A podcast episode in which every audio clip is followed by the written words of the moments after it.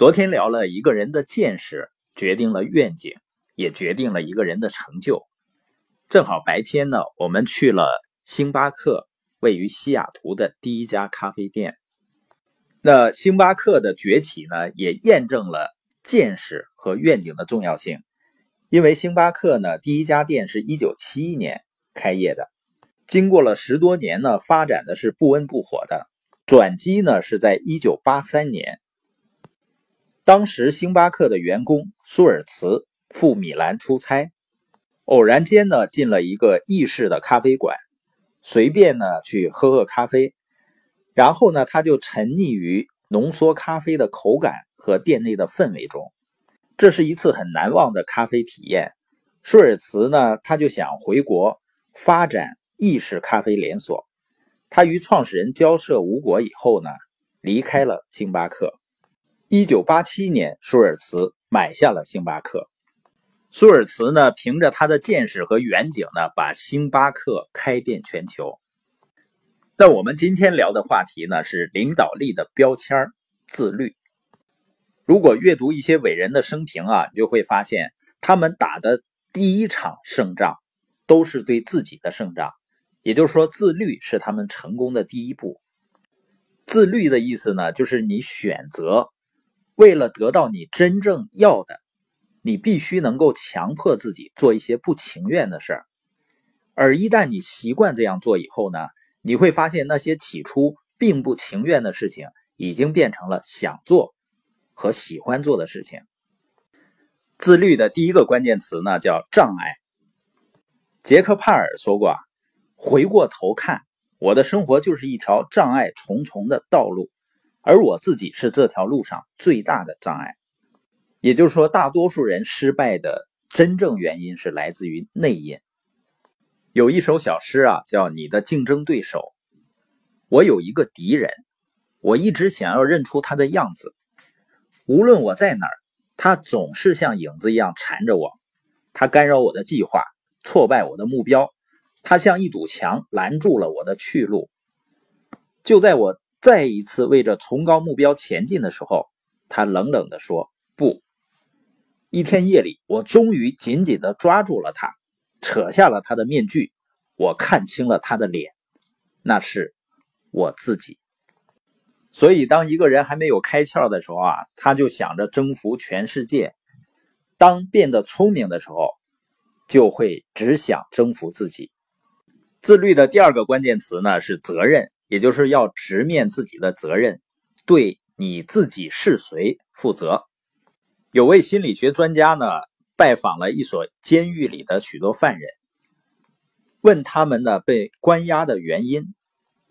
很多的回答呢，虽然在意料之中，但是仍然具有相当的警示作用。有人说啊，我是被设计陷害的；有的人说呢，是有人联合起来反对我；还有人说呢。那个判决是错误的，我是被冤枉的。心理学家发现啊，要论起无辜者，任何地方都没有监狱里的多。这里的绝大多数人都不愿意为自己的现状去负责。还有一个呢，是关于狗粮的故事。有一家狗粮公司的销售经理问他的员工是否喜爱公司新推出的营销计划。这些营销人员欢呼：“太棒了，这是我们见过最好的计划。”那你们对我们新标签和包装是什么感觉呢？太棒了，是我们见过最好的。还是同样的回答。那对我们这个团队感觉怎么样呢？这些营销人员承认自己是优秀的。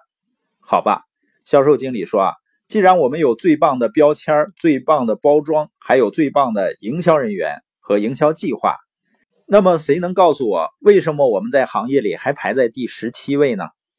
一片沉默之后，终于有人回答：“只能怪那些讨厌的狗，谁让他们不吃我们的产品？”第三个词呢，叫代价。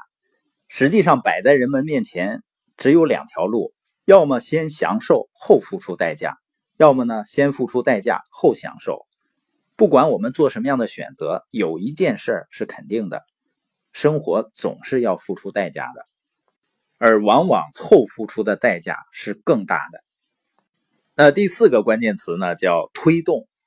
也就是说，你是被情绪推动呢，还是被品格推动？成功人士和不成功人士的重要区别就是，他们是被品格推动，还是被情绪推动？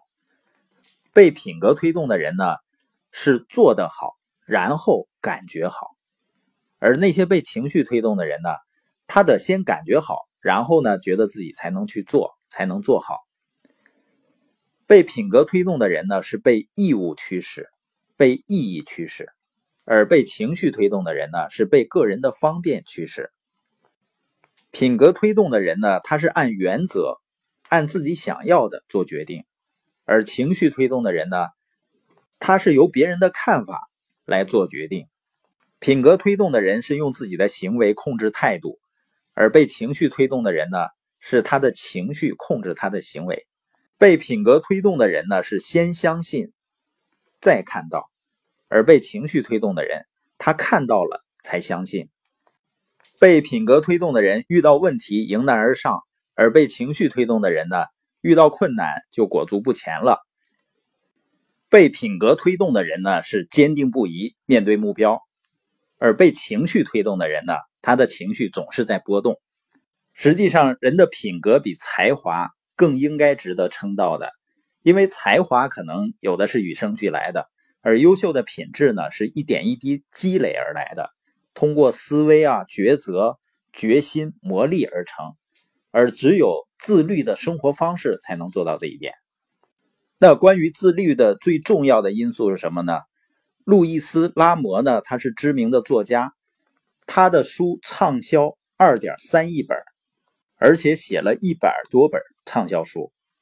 当有的人问他为什么这么多产时，拉摩回答说：“尽管动笔吧，不管什么理由，水龙头打开了，水才会哗哗的流出来。”大家觉得这个解释是不是很奇妙啊，很绝妙啊？有时我们所需要做的就是做成一件事儿，就是去帮助一个人，只需要付出行动，就能释放我们内在积聚的能量。把这个当做我们人生的座右铭吧。只有打开水龙头时，水才会哗哗的流出来。